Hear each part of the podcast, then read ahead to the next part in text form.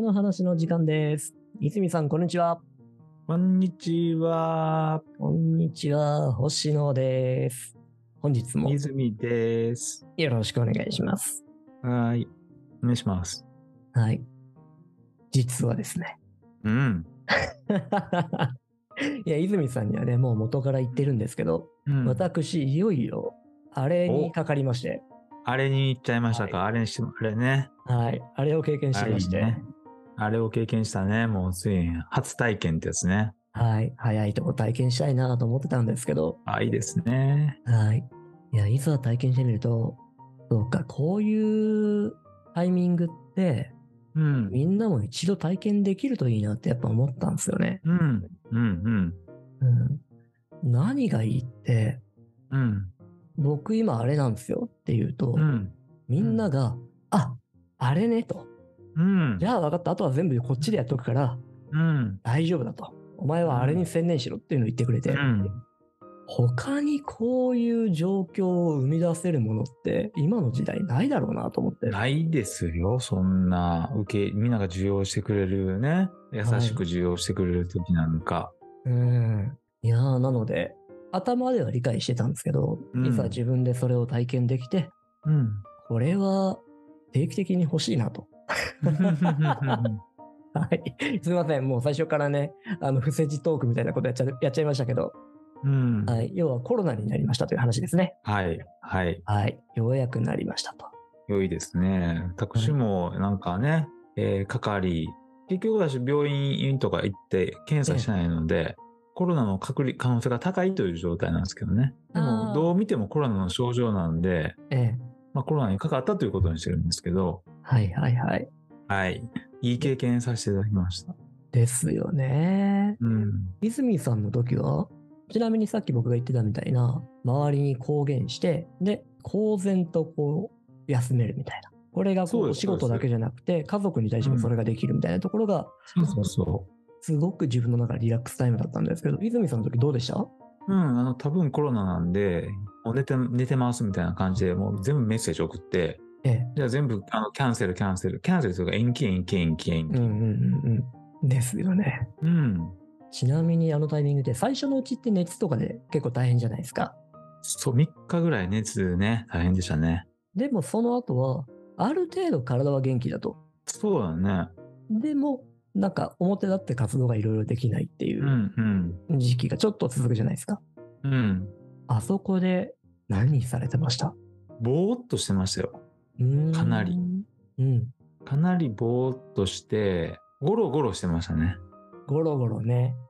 うん、ゴロゴロしてて、何してたんやろあんま覚えてないな。ゴロゴロしてた。寝てたんじゃないずっと。うんうんうんうん。いや、それ星野さん何してたの僕はですね、ずっとスマホで動画見てました。ああ、それはしてたわ。愛人かのごとく。あ、それはやってたわ。あ、本当ですか無意識でやってたわ。うん。いや、スマホがすげえなとも思ったところもあるんですけど、うんコロナのね、症状の一つで、こう無気力みたいなものもあるじゃないですか。うん、ある、ある。なんか起き上がるんがしんどいってやつね。はい。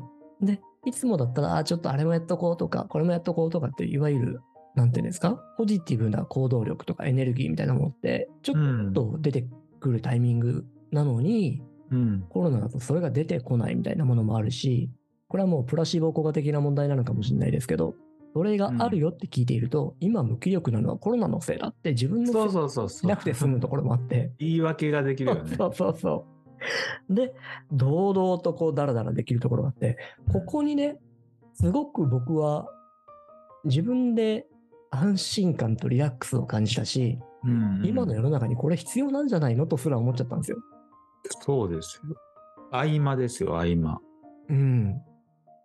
まさに、強引にこの合間を作る、まあ、パソコンとかのね、コンピューター関係で言ったら、プログラム、ウイルスプログラムを作って、チうュんーブされているんじゃないか、今の現代はって思ったんですよね。うん。この現代病行ったら、もう日夜、えー体力削って、時間をいかに効率的に生産的な活動をするかみたいなことを考えてる我々って、言ったら病気的な感じもするじゃないですか。そうですよね。ある一年からしたら。うん。それをなんとか、えー弛緩するために、うん。この状況になんとか強引にでも休養を取らせるために、このコロナっていうプログラムプログラムが生まれたんじゃないかなみたいなことも考えたりしちゃって。そうだね。はい。うん。そういう機能はね、かなり果たしているね。で、過去からあれでしょウイルスっていうのは、あの、生物の進化に欠かせないうんうんうん。パンデミックっていうのは、かそのウイルスがあることで、生物は進化してきたので、うーんだから今回のウええイルスも人間の進化に寄与しているはずなんですよ。うんうんうんうんうん。僕はめちゃくちゃ感じますね。うん。いや、ちょうどですね、あの、僕個人的に最近ビビビッとくる話題が、うん。あの、次の資本主義みたいな、もしくは資本主義の次みたいなところにビビビッと来ちゃうことが多いんですけど、ネクスト資本主義はい。まあ言い方はね、どうなるかはわかんないですけど、うん資本主義の次の主義なのか、次の時代の資本主義なのか、うん。。わかんないいですけどね、ここら辺について興味を持つことが多いんですけど、なるほど。そこに関してこのコロナっていうのは非常に大きな役割を果たしてるなって思うんですよ。そうですね。オフィスに出社して相互に監視するっていう時代から次に動かしましたし、一気にうん。そうだね。インターネットを使って、えー土地が近い人を超えた、だから、えーうん空間を超えたコミュニケーションっていうのを一気に引き寄せましたし、うん。で、えー近いからこの人に何かしようじゃなくて、思いとか志とか共感性の高いことに、えージョインできるようなね、そうんん。な環境も作り出しましたし、うん。なんで、ここで一気に次の主義、次の時代のルールを作ってる感じが今してます。うん。同感です。うん、ちなみにさっきう泉さんが、ウイルスは人間の進化に欠かせなかったっていうお話、うん。生物のね。生物のか。うん。はい生物が進化する過程でウイルスっていうのは必ずこうトリガーになってるんですよ。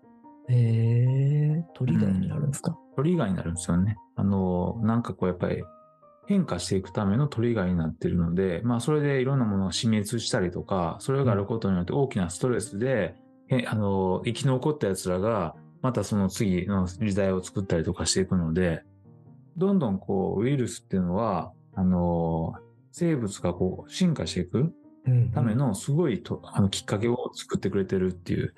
だからなんでウイルスっているんだろうと、あれ中途半端な生物なんですよね。生物はかい生物じゃないかってまだあの決められてないんですけど、ええ。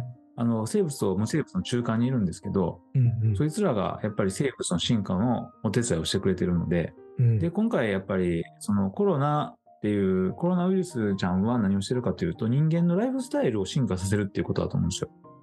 わかります。うん。生態系というかね。はい。で、これがですね、そろそろ、えーまあ、マーケティングで言うと、何パーセントを超えると、一気に広がりますみたいなのあるあるでしょキャズムってやつですね。そうです、キャズムね。ええ。で、今、日本日本人の感染者数合計何人か知ってるああ、わかんないです。2000万人ぐらいですかお正解、2200万人。うわあ、そこまで来たんですね。うん。ってことはもう、それ超えてるんですよ。はいはいはいはい、超えましたアね。ーリーアダアーリーアダプターくらいまでもう超えちゃってるので、えそうすると、一気にライフスタイルとか精神的な、そのさっき言った、止まってみる、弛緩をしたことによって、自分のライフスタイルどうかなとか、自分の人生どうかなとか、まあ、いろんなものについて向き合うわけじゃないですか。え。えで、そういうことを2200万人の人は経験したっていう風になってるので、え。えこっから変わりますよ。こっから。そう第7波で変わります。え。いやー、そんなに来てましたか。うん。改めて数で聞くとすごい数ですね。うん。家族のうち一人になってるわけですね、大体ね。そうそうそう。6分の1はなんて6でしょはい。いやー、一気に来るでしょうね。同じ感覚をもとに。そう、そうそうん。いや、なんか、変化の時代っすね。う。そうなんですよ。うん。ここまで変化の時代って感じた時代はなかったですね。うん。しかも、実際に変化世してます界ね。き、うんそうなんです。世界規模っていうのが結構大事だと思うんですよ。あ、うん、はい。世共界通体規模験ですがね大。事。そう、世界規模が大事なんですよね。で、まあ SDGs なんかも世界規模だったりするじゃないですか。温暖化とかなんかいうね、環境問題とかもね。うんでもそれを、あの、環境問題とかは、そんなにね、世界一気に、世界中が一気にバーンってなんか分岐、向き合ってるわけじゃなくて、うんうんその、局地的になんか問題が起こってるだけなんですよ。はい。で世界的にバーンって同じ病気でかかってみたいなのは、こんまあね、すごい自分ごとななってるので、うん、うん。ちょっとまたインパクトが違うんですよね。うん、うん、うん。うん。だから世界大戦とか、ええっと、世界大恐慌と同じレベルですよ。え。いや、そういうことですね。うん。自分も主体者であると。その事態の主体であると。そう、そうなんです。だからこのはいインパクトが与えられたことがどうこれから変わっていくかっていう、うん。だからいコロナになって、た例えば、まあ、奥くんとかね、こうコミュニティ、奥ゆうさいくん、コミュニティ作ってオンラインで、はいまあ、。それが今回、まあ、に 2JL のやつで500万、まあ、想定のね、2倍ぐらいお金が集まったり、行きま応援ししてたね。くれた人が想像の2倍ぐらいいたじゃないですか。あれはが物語ってると思うんですよ。うんそう、それ。れがもう今の時代の一つのリトマス試験というか、こっちだよっていうふうにも教えてくれてるので、うん、うん、うん、うんううん。ん、だからそういうお互いが何か距離を超えて応援し合う共感経済だったり、うん。えっ、と、共助とか競争のパートナーシップだったり、はい。利利他の循環だったり、はい。なんかそっちにもガーンとシフトするでしょうね。うん、うん。そうか、そこのキャズムを超えたっていうことなんでしょうね。そうん。いや、楽しみになってきますね。う。うん。例えば泉さんって、うん。あのー人材の開発とか、えーうん場の活性化で、こう、大きな企業さんの組織に入ったりするじゃないですか。はいはい。ああいう場所でも、その傾向って感じますありますね。ちょうど今ね、コロナがね、の時オンラインだったやつがリアルにこう変わってきてるんですよ。はい、はい。リアルでやると、コロナ前の時のリアルの爆発と、え今、コロナ、アフターコロナチックになってきてますけど、はいウィズコロナの時のリアル爆発ではちょっと違うんですよ、場の空気が。えうー、うんんどんな感じなんですかいや、コロナ前の時には、この皆さん会社の組織のあり方でいいんですかとか、ええ働き方のあり方でいいんですかっていう問いはあんま響かないんですよ。うーん。今はめっちゃ響くんです。うんうんうんうん。そっか。向こうのね、同じことを言ったとしても、うん。こう向こうの紐付ける体験がだいぶ違うんですね。そうそう。前は私はすごくこう感じてたので、ええ言ってもあんまり響かないので、自分ごとにならないですよね。うんうんうんそれはまあ経営者が考えることじゃないですかとか。はいはいはい。そうね、なんかそういうちょっとこう人事っぽい。でも今はなんかそれめっちゃ大事なテーマっすよね、みたいな。うーん。例えばそれを40代、50代の方々もね、感じてたりすると一気に変わるんだろうなって思ったりもするんですけそうど、ですね、そうですね。それおっしゃってるのって、世代的にはどのくらいなんですかえっと、20後半から35ぐらいの間ですね。ああまあ、若手っていうところですね。組織の中で言えば。はい、ひ今響くのそこですね。そのそうですはい、一気に感じてる方々ですね。ね。うんさあ、どうなるでしょうね。楽しみですね。楽しみですね。うん。描ける。まあ、泉さんのことなんで、いろんな将来のこうオプション考えてると思うんですけど、こんな未来も来る、そんな未来も来るっつって、うん。その中でも、これは面白そうだなっていう未来の姿ってあります あー、これはですね、話すとちょっと長くなるんですけ ど、第2話にしなくていいんです か後編に続く。じゃあ、後編に続きましょ話しちゃうっかていい。んですね。後編に続く。CM の後でみたいな。 OK です。ありがとうございます。そんだけこう引っ張られるのであれば、ではぜひとも後編で伺いたいと思います。 はい。では、後編、えー泉さんの考える未来像について伺っていきたいと思います。ありがとうございます。ありがとうございました。また次回。はい。どうも。